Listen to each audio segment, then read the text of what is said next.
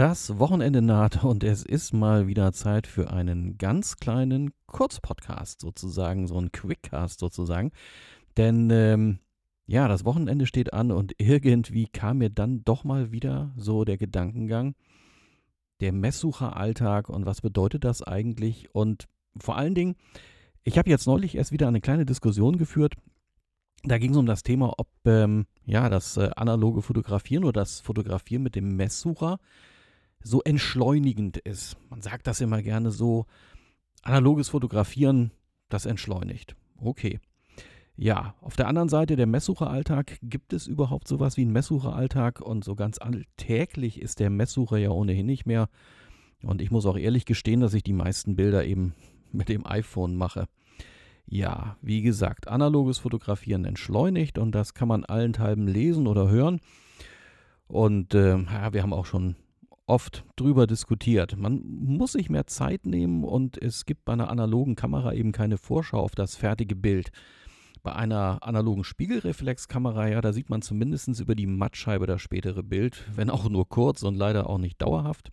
Ähm, bei einer Messsucherkamera, ja, sehe ich nicht einmal das, sondern ich sehe halt nur ein abstraktes Bild durch den kleinen Sucher und das entschleunigt dann eben noch mehr. Äh, ja, wirklich. Ist das so? Entschleunigt das wirklich? Ich persönlich überlege mir ja tatsächlich sehr genau, was ich für ein Bild anfertigen möchte. Und ähm, wenn ich mit der Messkamera so losziehe, dann ähm, ja, dann entschleunigt das schon irgendwie, aber ich mache das ja mit dem iPhone auch äh, teilweise. Äh, nee, nee, eigentlich überwiegend. Sogar viel akribischer, als ich das jemals mit einer analogen Kamera machen würde. Und ähm, warum ist das eigentlich so? Das ist irgendwie eine spannende Frage. Wir haben das jetzt schon öfter mal in anderen Runden drüber diskutiert. Bei der Messsucherfotografie habe ich gelernt, mit Einschränkungen zu leben. Geht euch sicherlich genauso. Natürlich überlege ich mir die Bildkomposition, versuche mit Geometrien und Perspektiven zu arbeiten, achte auf das Licht und was so alles dazugehört.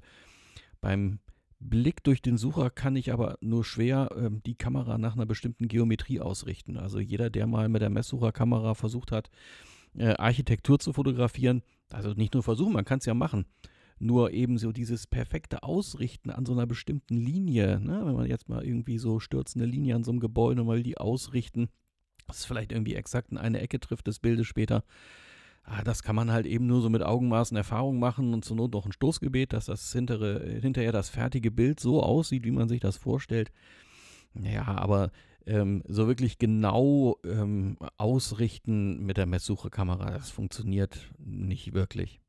Ich weiß also ja eigentlich ziemlich genau, ähm, dass ich eben kein genaues Ergebnis hinbekomme und nehme das deswegen auch gar nicht erst so genau, wenn wir jetzt ein drittes genau nochmal hintereinander haben. Und wenn ich es mir jetzt so recht überlege, dann drücke ich bei der Messsucherkamera schon ziemlich schnell auf den Auslöser eigentlich. Also so viel denke ich da gar nicht nach. Ja, beim iPhone, ich erkläre jetzt mal eben ganz kurz, was dann bei mir da abläuft. Und das ist eigentlich nichts mehr, was irgendwie mit ähm, schneller Fotografie zu tun hat. Also ich erwische mich beim iPhone halt immer wieder, dass ich über den Bildschirm dann das Motiv peinlich genau ausrichte. Kann man ja ganz prima. Schöner großer Bildschirm. Kann man ja prima mal so eine Linie in die untere Ecke irgendwie, nehmen wir mal an, so, so schräg, weitwinklig nach oben Fahnenmast. Ne? Dann bietet sich natürlich an, den Fahnenmast genau in eine der Ecke zeigen zu lassen. Äh, und vielleicht dann eben die Fahne, wenn sie im Wind weht, genauso ausgerichtet, dass sie quasi parallel zum Horizont ist. Wunderschöne Geschichte. Ja, also sitze sitz ich zumindest da und überprüfe die, Aus, äh, die, die, die Ausrichtung sozusagen und korrigiere das. Und dann, ja, weil mir meistens die automatische äh, Belichtung nicht so wirklich äh, gefällt, dann korrigiere ich das nochmal und ja, wenn dann irgendwann der innere äh, Pedant äh, ausreichend zufriedengestellt ist, dann drücke ich dann doch schon mal auf den Auslöser. Ja, dann ist das Bild im Speicher des digitalen Helfers abgelegt und äh, ja, ich gehe dann meistens, allermeistens wieder in die Fotoübersicht und begutachte dann mein frisches Kunstwerk und ja, dann geht es dann halt los. Ach, dann kann man es ja nochmal eben schnell bearbeiten, hier meine typischen Bildstile ein bisschen drauf machen. Ne? Ich würde ja gerne so das ein bisschen äh, wärmer sozusagen und ja, der Beschnitt 4 zu 3, dieses Format, das gefällt mir nicht, äh, meistens nicht. Ich will aber nicht darauf verzichten, weil ich vielleicht das noch irgendwie mal durch Beschneiden, vielleicht mal so, so, so die Nuancen in der Ausrichtung äh, oder Geometrie korrigieren will. Aber dann, ja, dann baue ich das noch gleich auf 3 zu 2 um. Ja, gut, dann ist das Bild irgendwann fertig und ähm, ja, war das jetzt entschleunigt? Also bei mir jedenfalls so überhaupt nicht, wie gesagt. Und ähm, jetzt kommt eigentlich der Punkt, der analoge Messsucher, ähm, der entschleunigt bei mir also irgendwie gar nicht, ähm, sondern im Gegenteil. Ich produziere mit der analogen Messsucherkamera mehr Bilder als mit der digitalen Kamera, äh, vor allen Dingen als mit dem Einkauf. Äh, mit dem iPhone meine ich jetzt. Ähm, liegt aber auch nur an mir, weil ich eben bei jedem Bild meine Gedanken mache. Ja, und ich brauche auch immer irgendwie so das optimale Ergebnis. Und wenn sich dann die, wenn es sich dann so anbietet, weil die ganze Technik das so hergibt, ja, meine Güte, ne, dann muss es irgendwie gemacht werden. Ähm, der analoge Messsucheralltag, ne, der ist für mich regelrecht entspannt. Und ähm, diese Entspannung ist für mich so teilweise auch wertvoller als die vermeintliche Entschleunigung. Sozusagen, ja, perfekt, unperfekt. Ähm, die Messsucherkamera ist ja nun mit wirklich einer ganzen Reihe von Einschränkungen verbunden. Wenn wir uns mal so überlegen, ähm, so richtig jedes, äh, jede fotografische Stilrichtung mal eben äh, ganz bequem abzubilden, ist halt nicht einfach.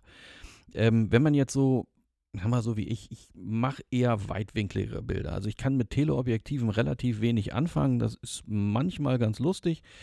Aber äh, in der Regel benutze ich das nicht. Also ich gehe immer eher so Richtung Weitwinkel, gehe dann lieber sehr dicht ans Motiv ran. Das ist eher so meine Art und Weise, Bilder anzufertigen. Ähm, ja, da ist es dann eben so, ja, vieles davon äh, macht der Messsucher halt dann äh, ziemlich klaglos mit. Ähm, wenn wir jetzt aber beispielsweise mal an dieses Thema Makrofotografie denken, Makrofotografie mit einer Messsucherkamera, das ist schon ziemlich abenteuerlich.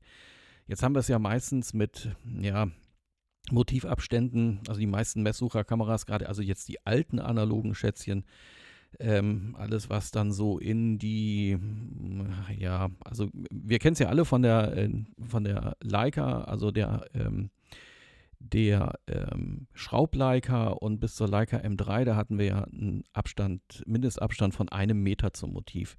Äh, das bedeutet natürlich, dass man da ähm, makrotechnisch mit einer Standardlinse, ja, man kann es völlig vergessen, weil der Abbildungsmaßstab natürlich noch nicht mal in die Nähe von irgendwas kommt, was man als Makro bezeichnen könnte. Ähm, Klar hat sich das geändert. Ähm, jetzt seit dem, seit dem Sucher der Leica M2 ähm, wissen wir, wir kommen dann auch ein bisschen dichter dran, eben bis 0,7 Meter. Ähm, grundsätzlich verändert hat sich das aber nicht. Das ist immer noch so die magische Grenze. Bei Messsucherkameras, es hat mal ein paar exotische Modelle gegeben. Ne, die Kova Calo äh, fällt mir da nur ein. Wirklich äh, super schöne Messsucherkamera aus dem Japan der 1950er Jahre. Die hat einen Mindestmotivabstand oder minimalen von nur 50 Zentimetern. Das ist schon ziemlich witzig. Also mit der kann man äh, vor allen Dingen die Weitwinkelvariante, da kann man schon wirklich schräge Bilder mitmachen, weil man ähm, doch sehr, sehr nah an so ein Motiv rankommt. Natürlich ist das Fokussieren wirklich nicht äh, einfach. Also teilweise hilft da eher der Zollstock als der Sucher. Ähm, aber so im, im, im, Generellen, wenn wir jetzt mal sagen, ich bin hier begeisterter äh, Leica-Fotograf, dann weiß ich halt eben irgendwie, so ist der Meter gesetzt. Ganz ehrlich muss man auch sagen, ähm, an der äh, Mindesteinstellgrenze äh, ähm, sozusagen rumzufokussieren, ist ja auch mit einem Messsucher nicht wirklich einfach. Und ähm, ja, wie gesagt, diese Art von Fotografie, die ist schon wirklich eine Einschränkung, die geht nicht sonderlich gut. Und am anderen Ende mit dem Teleobjektiv äh, ähm, also ab 135 mm finde ich, ist das völlig absonderlich, hier mit einer Messsucherkamera ähm, rumzuhantieren. Äh, wenn man jetzt durch den Standardsucher guckt, ähm, dann kann man eigentlich kaum noch irgendwie erkennen, was, äh, auf was man da wirklich jetzt fokussiert. Man kann sich dann höchstens dann damit retten, dass man ein Motiv wählt, was so weit weg ist, dass man garantiert im Bereich unendlich ist. Dann kann einem auch nichts mehr passieren. Ähm, aber auch für die Bildkomposition finde ich, ist das grauenvoll. Jetzt gibt es spezielle Aufstecksucher für sowas, aber da hört bei mir dann auch schon wieder so der Spaß auf. Ähm, ich habe schon ganz gerne, wenn man dann auch wirklich nur die Kamera dabei hat, mit möglichst wenig Equipment, bevor man da jetzt also irgendwie so in, mit, mit, mit riesen Dingen rumhantiert. Ähm, ja, ähm, das ist halt eben alles mit gewissen Einschränkungen verbunden. Und ähm, diese Einschränkungen führen ja dazu, dass man ja, mit diesen eingeschränkten Mitteln halt eben kreativer werden muss und dann auch, und so geht es mir natürlich irgendwie so ein bisschen, ähm, ähm, auch absichtlich es nicht so genau nimmt. Gerade bei der Bildkomposition. Ähm, dann kommt eben noch dazu, analoger Film verzeiht relativ viel. Also ich mache mir auch meistens gar nicht mehr so die großen Gedanken über ähm, die richtige Belichtung, was ich bei einer Digitalkamera völlig anders sehe, witzigerweise. Also da würde ich, äh, würde ich liebend gerne dann noch eher 10 Minuten extra pro Bild rumschrauben, um die richtige Belichtung zu erwischen, warum auch immer, obwohl man es eigentlich am Computer wunderbar ähm, bearbeiten kann. Aber bei der analogen Messsucherfotografie, da sage ich mir dann, naja Gott, hier ein, zwei Blenden, das macht der Film ja sowieso locker mit und äh, na, man kann ja eigentlich prima über Sunny 16 abschätzen, was so die Belichtung ist, so im Groben und zack, weg mit dem Bild fertig und den Rest macht dann der Entwicklungsprozess. Ähm, so gesehen muss ich ehrlich sagen, ähm, so entschleunigend ist dann in Summe aus meiner Sicht diese ganze analoge und insbesondere die Messsucherfotografie nicht. Ähm, meine Hemmschwelle dann auszulösen ist deutlich niedriger. Ähm, Jetzt liegt es natürlich auch daran, ich entwickle meine Bilder selber. Ich muss dann also nicht auf dem Labor warten. Ähm, einen Film entwickeln, gerade wenn es nur ein Schwarz-Weiß-Film ist, dauert bei mir 20, 30 Minuten. Dann ist das fertig und dann kann der schon rein in den Scanner und dann ja, sieht man die Resultate schon. Ähm, das ist also jetzt ähm, so gesehen, ähm, ist das Digitale für mich gar nicht mal so viel schneller, weil wenn ich jetzt jedes Mal bei so einem analogen, äh, bei so einem digitalen Bild anfange, da rum zu bearbeiten, dann, ähm, ja, ähm, da geht die Zeit dann halt an einer anderen Stelle flöten. Ah, klingt das nicht herrlich? Das Auslösegeräusch von so einer Leica M3. Also ich könnte es immer wieder. Wollen wir noch? Ja, aber komm, einen machen wir noch. Übrigens, ähm, guter Vergleich jetzt. Ähm, das äh, dauert ja jetzt nur so ungefähr ein, zwei Sekunden, äh, Filmtransport und Auslösen. Ähm, so handhabe ich das dann auch. Also im Durchschnitt würde ich sagen, ähm, wenn ich jetzt wirklich bewusst ein Bild mache und zück das iPhone raus, dann, ah, ich sag mal so, anderthalb bis zwei Minuten vergehen dann schon eher, bis ich äh, mit dem iPhone ein Bild gemacht habe. Alleine nur, weil ich quasi diese ganze Pedanterie ähm, nach vor, äh, äh quasi vorziehe. Und ähm, ja, das war jetzt so quasi mal so am Rande ganz kurz der Gedanke dazu, ähm, ob so ein Messsucheralltag wirklich entschleunigend ist. Wäre natürlich jetzt interessant, mal einen Dialog darüber zu führen. Ich weiß gar nicht, wie euch das zum Beispiel geht. Ähm, ähm, könnt ja, wer Lust hat, kann es jetzt unten unter dem Beitrag ähm, äh, kommentieren. Ähm, jedenfalls wünsche ich euch jetzt äh, ein wundervolles äh, Wochenende mit eurer analogen Kamera. Vergleicht vielleicht mal selber, wie schnell und entschleunigend, ja, oder schnell oder entschleunigend ist äh, das Messsucherfotografieren für euch im Vergleich zum modernen Smartphone. In diesem Sinne, ich wünsche euch was. Wir hören uns beim nächsten Mal.